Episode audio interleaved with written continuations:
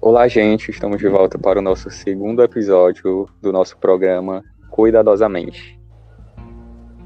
Bom, no episódio de hoje a gente vai falar sobre como a autoestima afeta na saúde mental dos jovens e como ela pode estar relacionada ao desenvolvimento de transtornos mentais, né?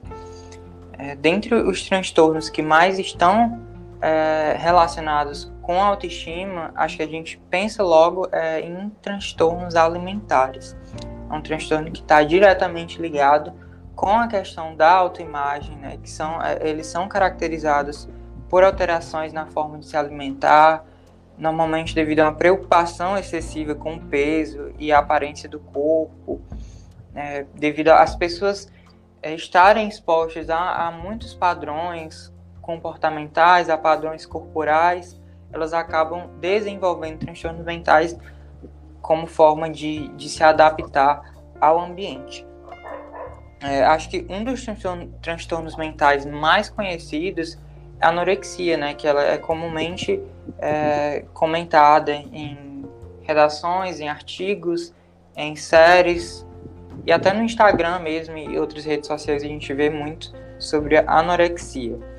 Anorexia nervosa é um distúrbio no qual a pessoa ela vê o de peso, mesmo que ela esteja magra ou, ou até desnutrida mesmo, né?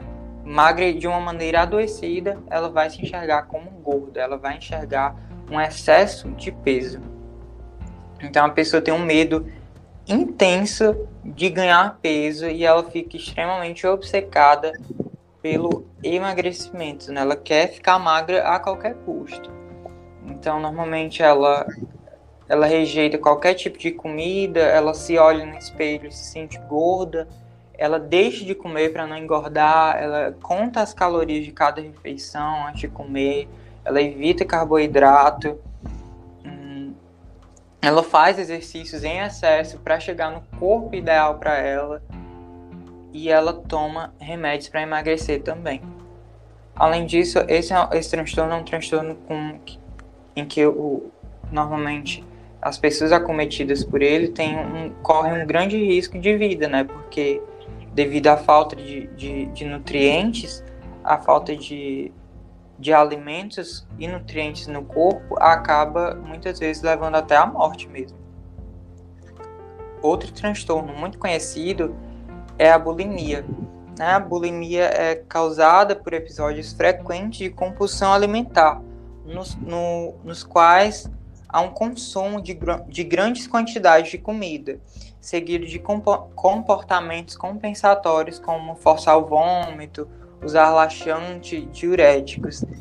É engraçado porque quando eu via é, a bulimia é, em algum lugar na televisão, por exemplo, antigamente, eu costumava achar que eram coisas assim de novela, sabe? Que eram coisas que estavam distante de mim.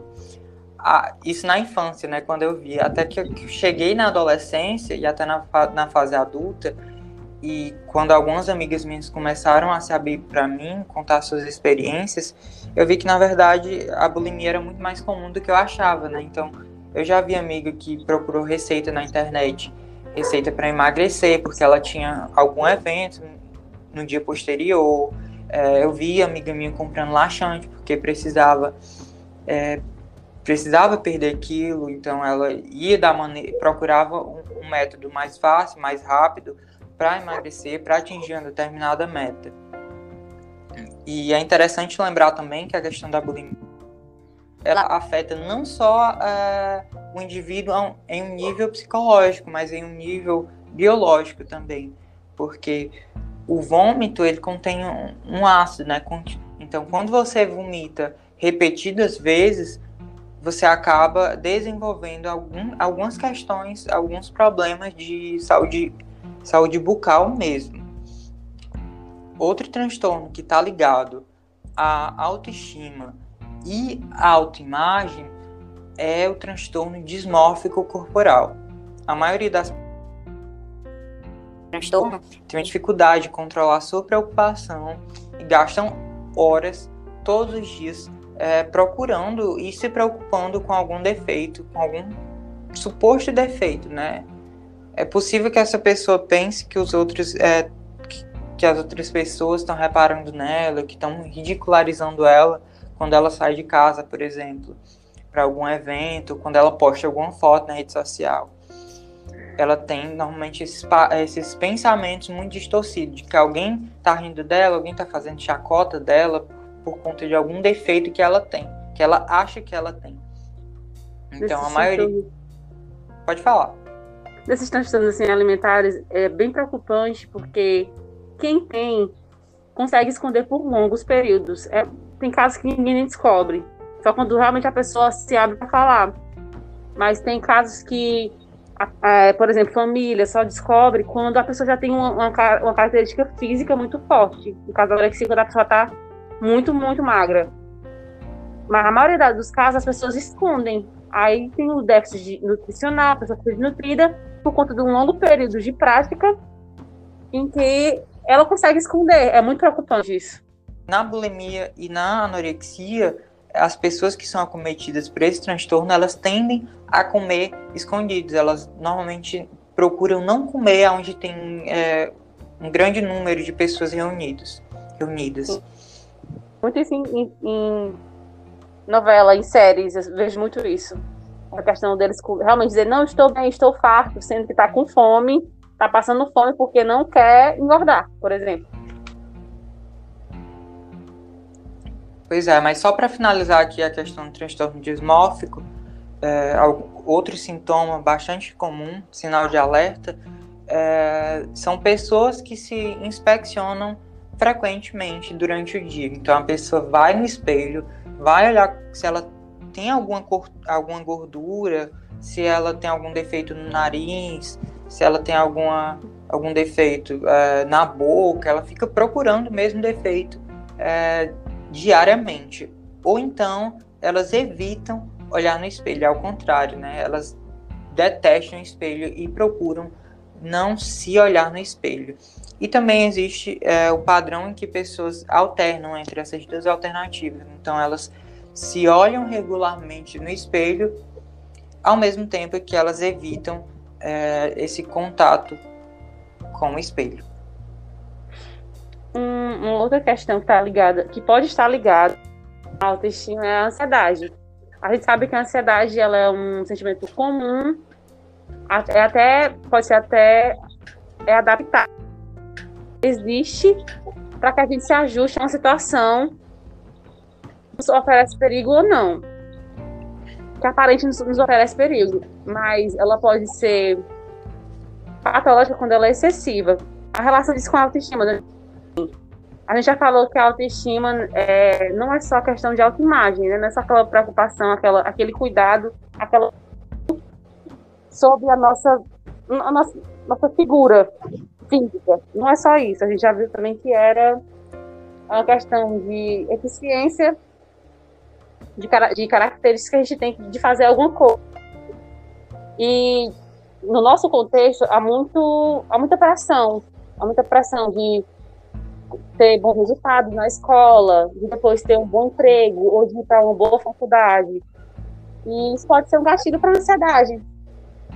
E a ansiedade ela acaba ficando patológica e tendo uma dimensão gigante afetando a pessoa também fisicamente. Ela começa a somatizar, o famoso somatização, em que aparecem sintomas físicos e atrapalham o cotidiano da pessoa. Você acaba não rendendo, não, não, não saindo mais de casa, não fazendo algo que ela queria fazer antes de costume, porque acaba tendo sintomas físicos, que às vezes eu confundo até com doenças, tipo infarto, é, tô lembrando só desse, gente. Mas enfim, é Arritmia isso. cardíaca. Sim, que, que o povo acha que tá infartando, que vai morrer. Porque há vários tipos de, de transtornos de ansiedade, né? Mas falando do modo geral, quando tem somatização, é muito semelhante a um sintoma de alguma doença existente. E isso afeta a vida da pessoa. Tá, né? Tá sentindo um sintoma de algo que por trás tem uma preocupação excessiva com alguma situação. Então não é, não tem como ter o mesmo rendimento isso acaba afetando. E pode estar ligado à autoestima, a questão de ter que conseguir uma boa nota, como eu disse, ou uma preocupação com o futuro, de onde é, onde é que eu vou, quando me formar no ensino médio. Ou como é que vai ser o ensino médio para os alunos que estão no fundamental. Essa preocupação excessiva que acaba atrapalhando. Sim. Natiele, hum. é, só esse seu trecho me lembrou uma coisa que pessoas com, a, com que tem um problema de ansiedade por conta da autoestima e até da autoimagem mesmo, é, tendem a, a, evitar alguns, alguns encontros, tendem, tendem a evitar em alguns momentos até sair de casa. Eu já vi casos de gente Sim. que deixou de sair, de, de, deixou de ir a um casamento, deixou de ir para um encontro importante com os amigos, um aniversário, porque a pessoa estava tão ansiosa, mas tão ansiosa, que ela estava excessivamente preocupada com o que iam falar sobre o corpo dela. Ela achava que o corpo dela não era ideal e aí por isso ela evitava até de sair de casa. Sim. Também tem a questão Sim. que eu lembrei do contexto, né? Antigamente não se falava tanto de ansiedade quanto se fala hoje, nem se observava tanto. O contexto atual é muito mais favorável à ansiedade, porque tem uma alta competitividade, tanto é, para entrar na faculdade quanto para conseguir uma vaga de emprego. E é muito presente isso no nosso dia a dia. Todo mundo conhece alguém, ou todo mundo já teve um episódio ansioso na vida dessa ansiedade que causou sintomas físicos que você achava que estava doente. Todo mundo conhece alguém ou já passou por isso, por conta do nosso contexto. Sim, com certeza.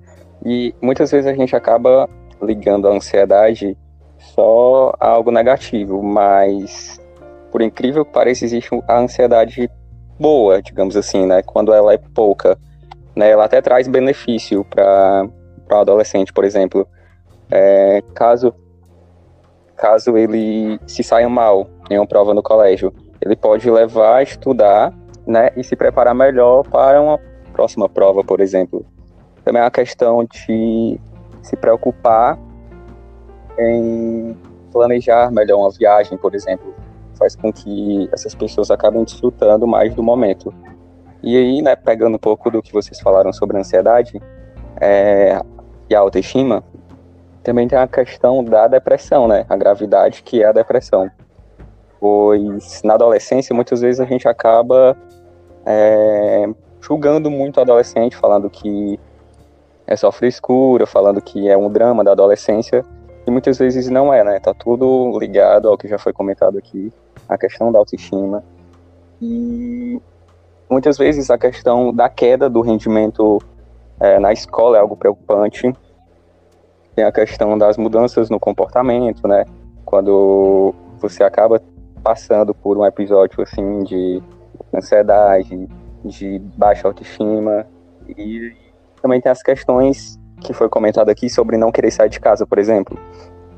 E isso acaba puxando um pouco para o prazer apenas pelo mundo virtual, né? Na adolescência tem muito isso, né? Se eu não me sinto bem com o meu corpo, eu não vou querer sair de casa. E aí eu vou querer o quê? É, interagir, é entrar em jogos virtuais onde, sei lá, eu crio uma personagem, por exemplo, que não condiz com a, com a realidade, mas que ali eu vou me sentir bem.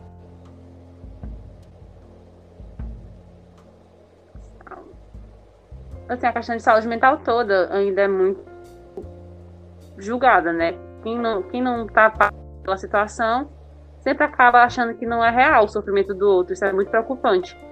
Acho que aqui entra muito também a questão de você olhar para o outro com cuidado mesmo, de ter, de ajudar nesses períodos. Se a, a pessoa tem um comportamento que não é o comum dela, de, tempos atrás, ou se ela apresenta qualquer queixa, porque ela está sofrendo de alguma forma.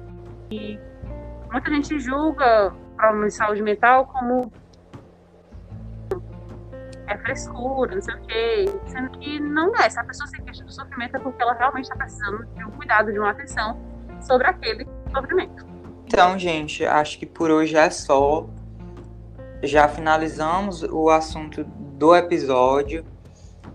E no próximo episódio, terceiro e último episódio, nós falaremos a respeito de o que fazer quando identificar algum transtorno mental. Beijo, até o próximo.